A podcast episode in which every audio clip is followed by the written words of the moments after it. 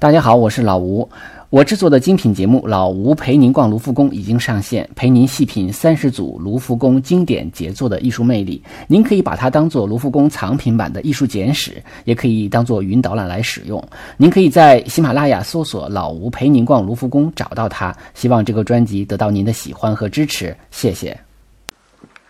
大家好，这里是手机美术馆，我是老吴啊。如果关注微信公众号的话，还可以在里面看到更多的图片啊。建议大家可以边听边看，这样的话效果不错。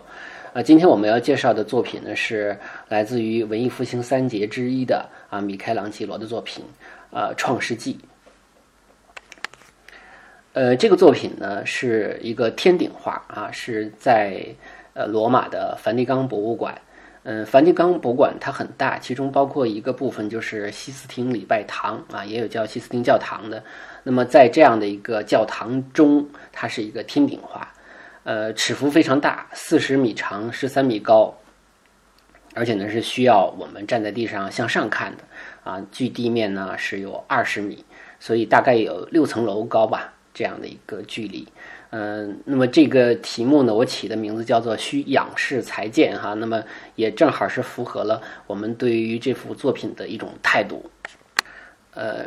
一方面呢，是我们需要向上看啊，仰视的时候才能看到这幅画；一方面呢，也是表达对这幅作品的一种呃敬仰吧，因为是确实是一个了不起的作品。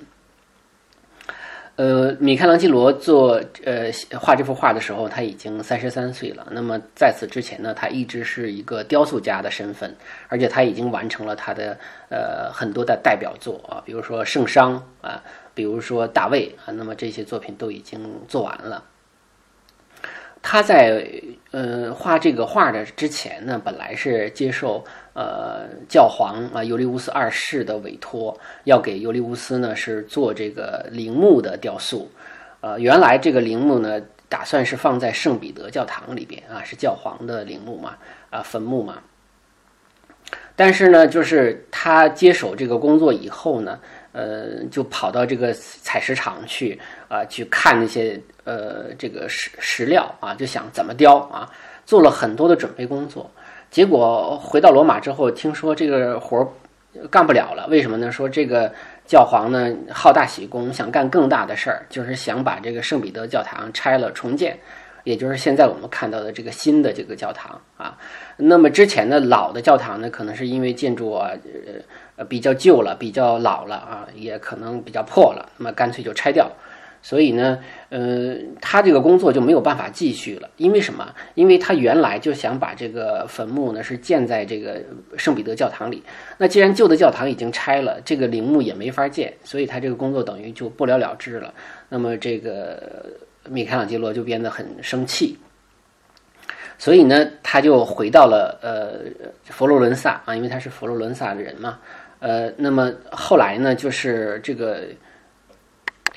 呃，教皇尤利乌斯二世呢，就委托他来做这个西斯廷礼拜堂的天顶画。这说起来也比较复杂，因为那个负责重建圣彼得大教堂的那个建筑师啊，叫布拉曼特，是一个非常有名的建筑师啊，也是一个大艺术家。呃，据说呢，是这个呃米开朗基罗的一个死对头。传说中啊，是布拉曼特。好像使了点手腕，让呃教皇呢呃这个逼这个米开朗基罗来画这个天顶画，因为米开朗基罗不爱画这个画，因为他觉得我是个雕塑家，我就我就不会画画啊。他这当然他这个说的比较夸张了，他就是我接不了这个活，他就不不想干。后来呢，教皇就给佛佛罗伦萨的这个统治者施加压力啊，就是通过他们变相的来劝说。呃，这个说服米开朗基罗接下这个工作，那后来他就接下来了。但是因为米开朗基罗跟布拉曼特关系很不好啊，他的性格是属于那种比较暴烈的人，他也可能觉得很多人都在迫害他啊，所以他对外呃声称呢，就是这是呃布拉曼特的一个迫害。他最后接下来这个工作呢，但是就呃从某某从某种意义上讲，这也是一种成全吧。就是如果说。呃，真的是迫害的话，那么这个迫害反倒是成全了他成为一个杰出的一个绘画方面的大师了，就不仅仅是一个雕塑方面的大师了哈。嗯，他三十三岁开始画这个画，那么画的过程中呢，呃，有一个传说，就是说他是基本上独自完成的。呃，在这个画上呢，有三百多个人物，呃，画的这个四年，画四年的时间，呃，但是这个独自完成呢，呃，毕竟是个传说啊，要完全靠自己，可能恐怕也很难。但是呢，他主要应该是还是靠自己啊，因为他的这个一些最主要的助手呢，都纷纷离职啊，就是不干了啊，也可能是被他赶走了，也可能是受不了他啊，因为他是一个工作狂，呃，天天。这个不舍昼夜的在画这个画，然后呢，还有一点呢，就是他是一个很有天分的人，他可能对别人的没有天分或者说能力不强的人呢，他的容忍度也很低啊，呃呃，估计可能也是没事就呵斥别人啊，就就就就骂这些助手，这种事儿也都干得来。还有一个原因呢，就是这个也是一个八卦了啊，就是说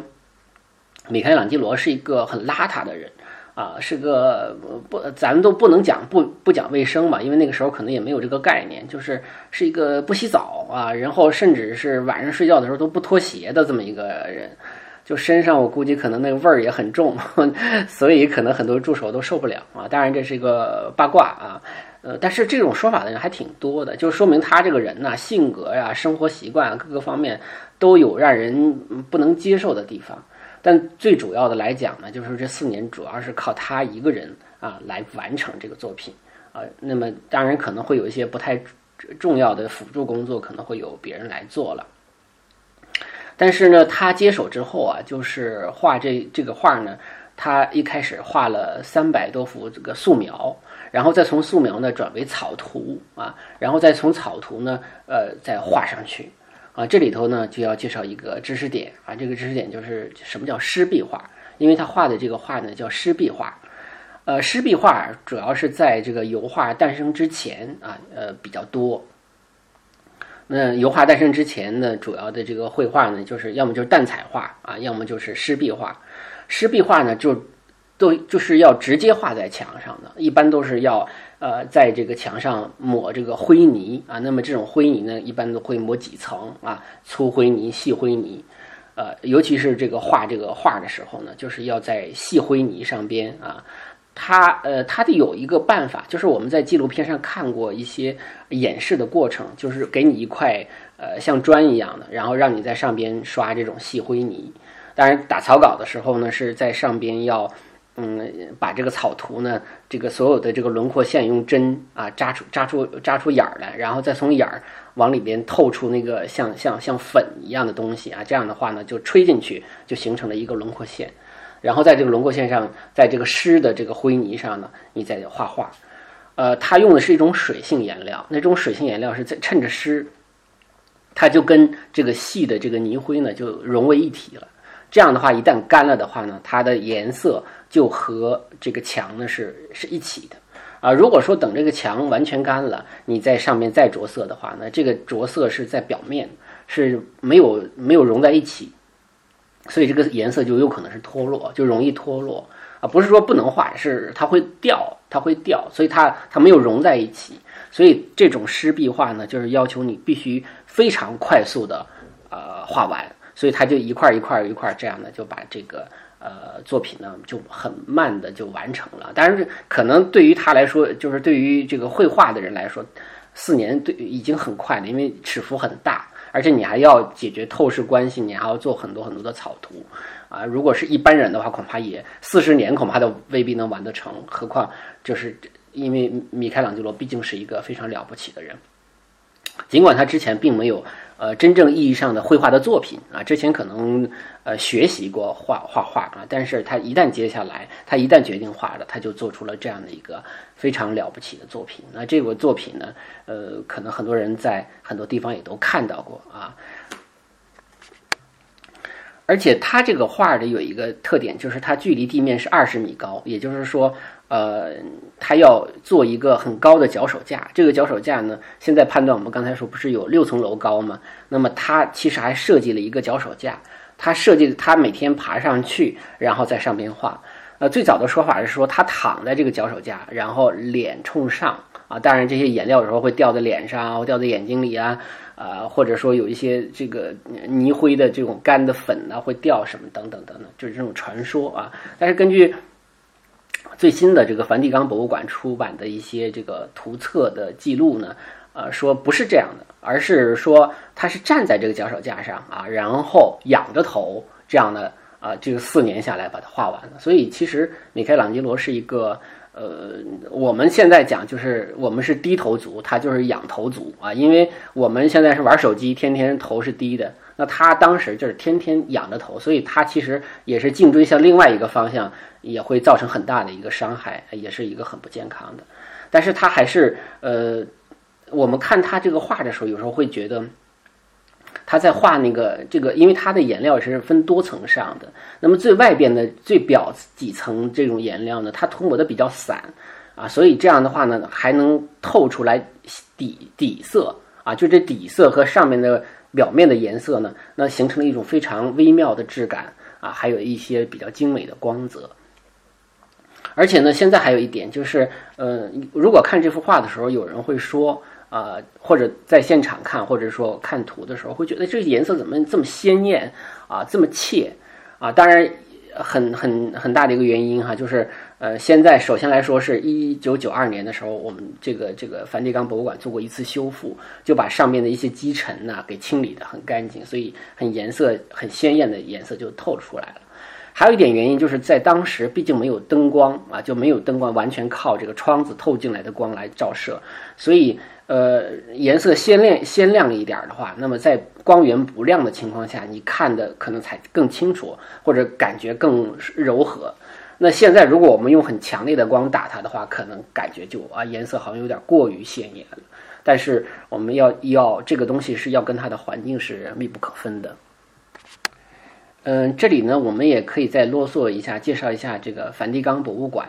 那么梵蒂冈博物馆呢，它是这个罗马啊，如果是去罗马艺术之行啊，甚至不是不是罗马这个艺术之行啊，是不是艺术之行都都会必去的一个地方。一个是呃，它就是梵蒂冈啊，因为我们经常开玩笑讲，去意大利呢能同时到两个国家啊，就是到梵蒂冈。梵蒂冈是世界上最小的一个国家，那它它只有一个梵蒂冈城啊。那梵蒂冈城里面呢，最主要的就是就是这个呃圣彼得大教堂和这个梵蒂冈博物馆。呃，它呢，它的独特之处啊，在于它跟其他博物馆不一样，就是它最主要的或者最珍贵的作品，就是他们家的墙啊，就是说你去，实际上你就是为了去看他的墙，因为他的墙，除了我们刚才讲的这个西斯廷的天顶画啊、末日审判呢，还有拉斐尔的一些作品啊，也是以湿壁画的形式出现的。呃，这里头其实还有一点要介绍，就是湿壁画这种作品的。呃，主要的作品啊，都在意大利境内啊。我们可能在法国卢浮宫啊，或在一些西方的其他国家的这个博物馆里头，可能会看到一些个别的啊，从墙上揭下来的石壁画。但是呢，那是少数啊。你包括像波提切利啊，都石壁画做得很好。呃，但是呢，就是你要想看到真正的石壁画，那我觉得除了去意大利，好像别无选择。而且最主要的作品可能都在这个意大利境内，那最精彩的也都在。啊，湿壁画呢，因为它的这个颜色用的是水性颜料，它的它的颜色呈现出来的那种质感是很特殊的啊，所以也是很很好看啊，很好看。就是，呃，这也是说去呃梵蒂冈博物馆或者去一些啊教堂，因为因为意大利的很多作品呢，那不光是在博物馆，它很多的是在教堂里，很多教堂也有呃比较精彩的湿壁画，像啊乔托呀，像马萨乔啊。啊，安吉利科呀，这些很很多的意大利名家，很多的这个呃湿壁画作品呢，都是只能在呃意大利本土才能看到的。那么我回头来说这个梵蒂冈博物馆，那么它除了这个呃看他们家这个墙之外呢，还有一点就是，嗯，它呢它的特点就是它有一条参观主线。啊，它有一条线，有点像我们去宜家家居买东西似的啊。从一二二楼到三楼，你总而言之，或者从三楼到二楼，你你有一条它的这个参观路线啊。当然，它还有条副线，副线是去绘画馆。那么主线就是基本上是它最主要的呃一些地方都能看到。绘画馆是那些架上油画啊，那个呃是是单独的。那么这条主线呢，有埃及馆呐，有一些什么什么什么什么什么七七八八的吧，啊，雕塑啊，呃，就是，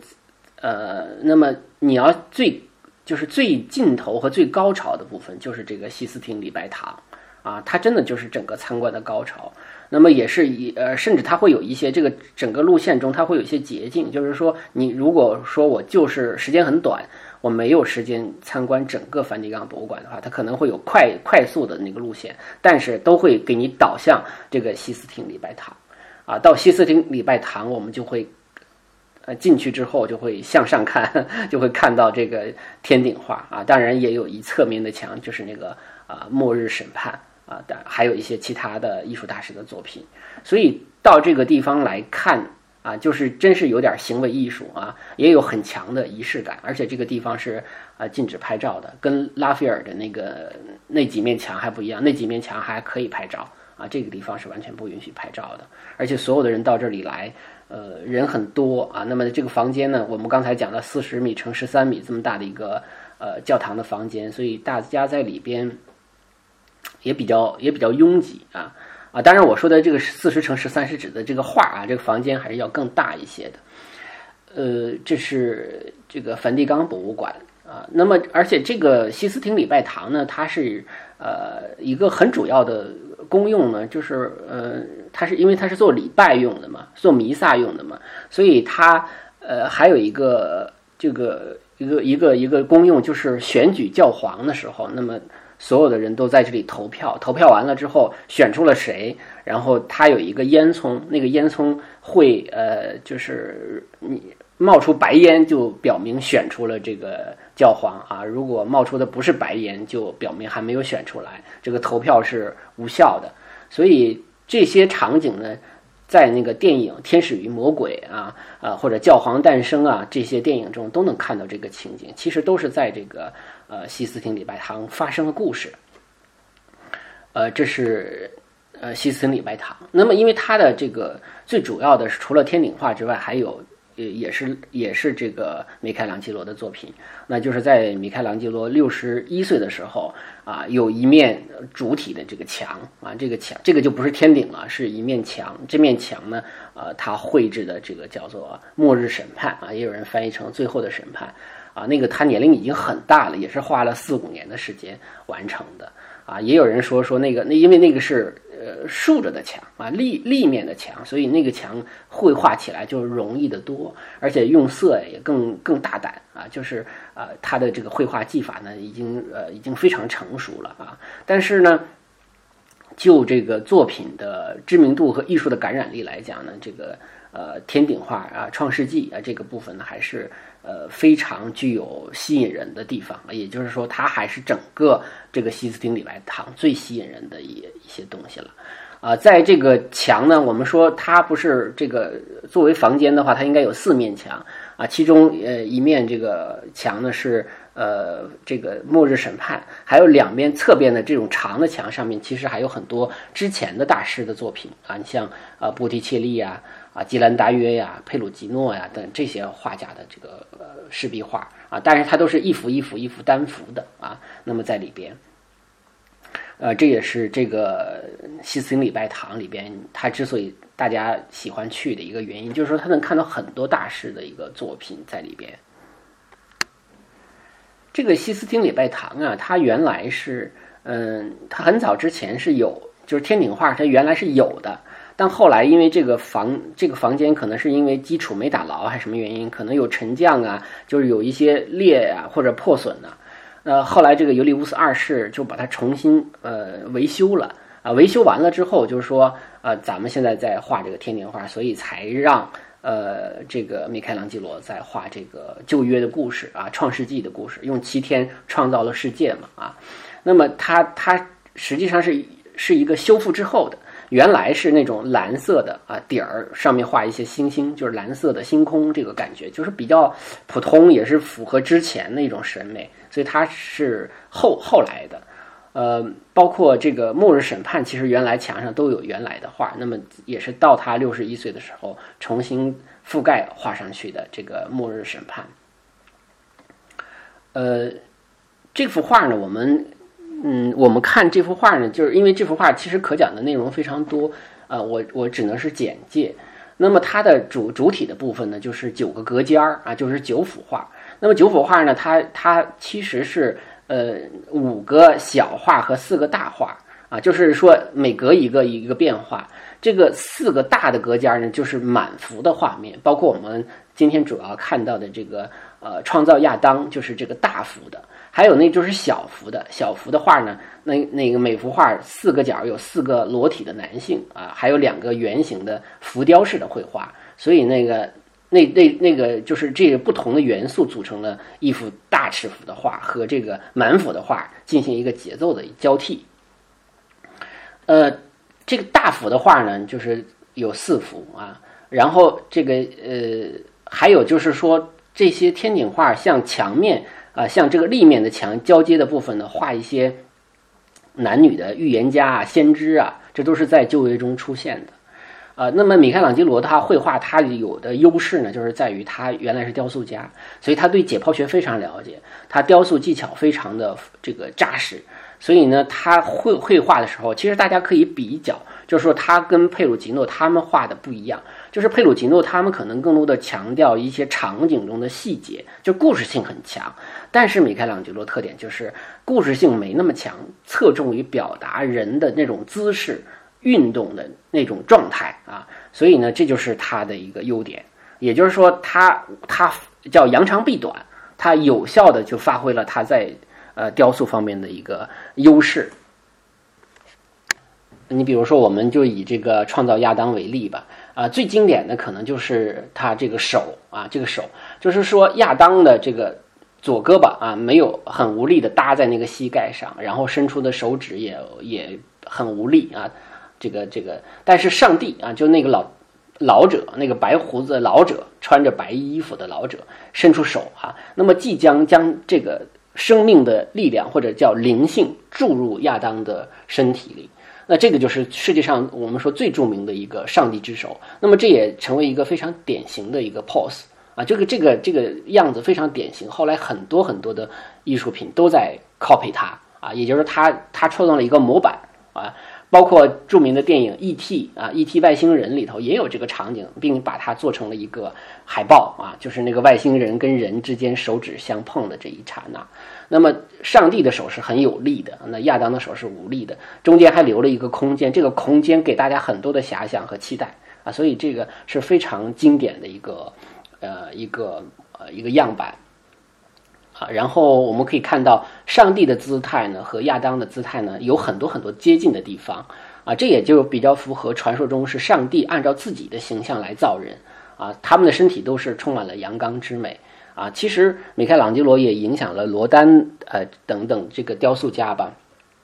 我们在呃公众号里会提供一个图片，就是他的这个，我们把这个亚当把它立起来哈，立起来。然后呃罗丹呢有一个雕塑叫影子，这个影子也是他的著名作品啊，在是这个地狱之门呃里边也有这个影子的出现。那么这个影子其实的造型基本上就是仿造亚当，就把亚当竖起来。呃，这个大家一比较一看就觉得特别像啊，就是这个场景。包括其实罗丹的一些艺术观也都来自于米开朗基罗，因为呃，米开朗基罗强调的是人的姿态啊和这个动作，所以罗丹其实他的很多的这个雕塑也都是以姿态和呃这个运动状态见长的啊，就是你能摆出不同不同的这个姿态来啊，来来体现你的这个艺术的那种能力啊。而且，如果我们再看一些小细节的话，你看亚当的那个眼神啊，就是那个裸体男性不是亚当嘛？那上边呢就是这个上帝嘛？上帝周围有很多的小天使，这个像一个贝像一个贝壳一样哈，呃，然后是一个衣服鼓起来啊，里边有很多很多的天使，好像在抬着这个上帝一样。那么下边这个裸体的男性，也就是亚当的这个形象呢？嗯，他是呃一个充满无力的感觉啊，也就是说，他还没有注入生命力的时候，他就是一个无力的感觉。这时候我们说，上帝造人可能不不只是造一个形体跟他一样的，更主要是注入一个灵魂啊。然后再就是亚当的眼神是充满了一种期待的啊，就是希望能够得到这种生命力的这种传递啊，呃，这种激发。呃，然后呢，其实还有一些我们会提供一些呃其他的，比如说他在每一幅就是小幅画四边不都画一些裸体男性嘛？那么这些裸体男性其实他不是呃不是天使，因为他没有翅膀啊，那么他会被认为是不同姿态姿态的一个亚当，也就是说。呃，四五二十二十个裸体男性啊，那么都是不同姿态的亚当。那么这也其实某种上意义上讲，也是一个米开朗基罗的一个炫技之作，就是他对呃男性裸体的这个解剖学的掌握啊，达到了一种非常高的一个精度。呃，当然也有人说他也有，就是他好像有不足，说他不足就在于他画的这个不是画的这个，对对对，画的这个裸体的女性啊，他不太擅长。啊，他很多的这个女性画的也是那种，呃，比较健硕哈，就是有一种男体的感觉啊。呃，有一个八卦的说法是说，他就根本就没见过女性裸体，也不是也不知道真的假的。也有也有些人说有可能啊，但是因为他确实是更呃热爱哈，或者说更更想表现这种男性裸体的形象啊，这个是一个他的一个特点啊。还有一个就是。在这个，我们说还有很多的画是画的那个呃先知啊，那个呃男女先知，就是在这个天顶画与墙面相衔接的部分是一个弧线形的这个平面啊。那么这个平面上画的这个先知呢啊，其中我们会给大家提供一个叫利比亚女先知啊，因为这个女先知她是这个这这十个先知里边呃画的最好的一幅。那么最大的特点就是她的姿态，这个姿态其实摆起来很难。这个模特呢，呃，摆的这个姿势要摆很长时间，就很费事啊，那么很很困难啊。然后呢，透视法非常精准，因为它不是平面，而且呢要从下往上看，而而且距离大概有二十米这样的一个高度，所以你看起来完全不是真，而且有鲜明的一种雕塑感啊。那么这个女先知曾经预言说，呃，有一个处女会生下一位国王，那后来就被解读为什么呢？就是哎，好像就是指的这个耶稣的诞生这个故事哈。呃，我们刚才说了，这个他呢，在这个呃西斯廷礼拜堂里头，还有另外一个末日的审判，那个也是非常经典的一幅作品啊。但是因为时间原因，我们就不细说了啊。有机会，我们可以在其他的这个节目中呢再聊。那么我们最后稍微总结一下啊，我觉得呃，如果用三个词来总结这个天顶画给人的感受呢，就是呃呃，一个是肌肉啊。这个或者裸裸男的肌肉，具体来说啊，就是他的呃，我著名的一个一个一个著名的自媒体人叫小顾哈，小顾聊绘画，可能很多人都看啊，他就给这个米开朗基罗起了个外号叫米开朗肌肉啊，我觉得挺有意思的，就是也挺准的，就是你确确实实。在他的这个雕塑作品和他的绘画作品中啊，能够感到这个肌肉的存在啊，就是非常的多，非常的饱满啊，非常的健硕，非常的有力度啊。这个其实是受呃呃古罗马、古希腊的一些雕塑的影响。其实，在梵蒂冈博物馆中就有一个没有头、没没腿啊，就是有一个残的一个肌肉的雕塑的形象，那个是古古罗马的，应该是那个雕塑的作品对于。呃，对于这个米开朗基罗的影响是很大的啊，就是他的很多的思维就来自于他，而且他也影响了拉斐尔。拉斐尔后来的画绘画，拉斐尔经常是拿着蜡烛到这个呃晚上到西斯廷礼拜堂去看这个画。那么看这些画的时候，他其实就学了很多呃米开朗基罗画这个肌肉的形象的呃一些特点啊，甚至拉斐尔的后期作品中就有一些比较偏。祭肉的一些作品啊，在呃，好像是耶稣会礼拜堂就能够看到。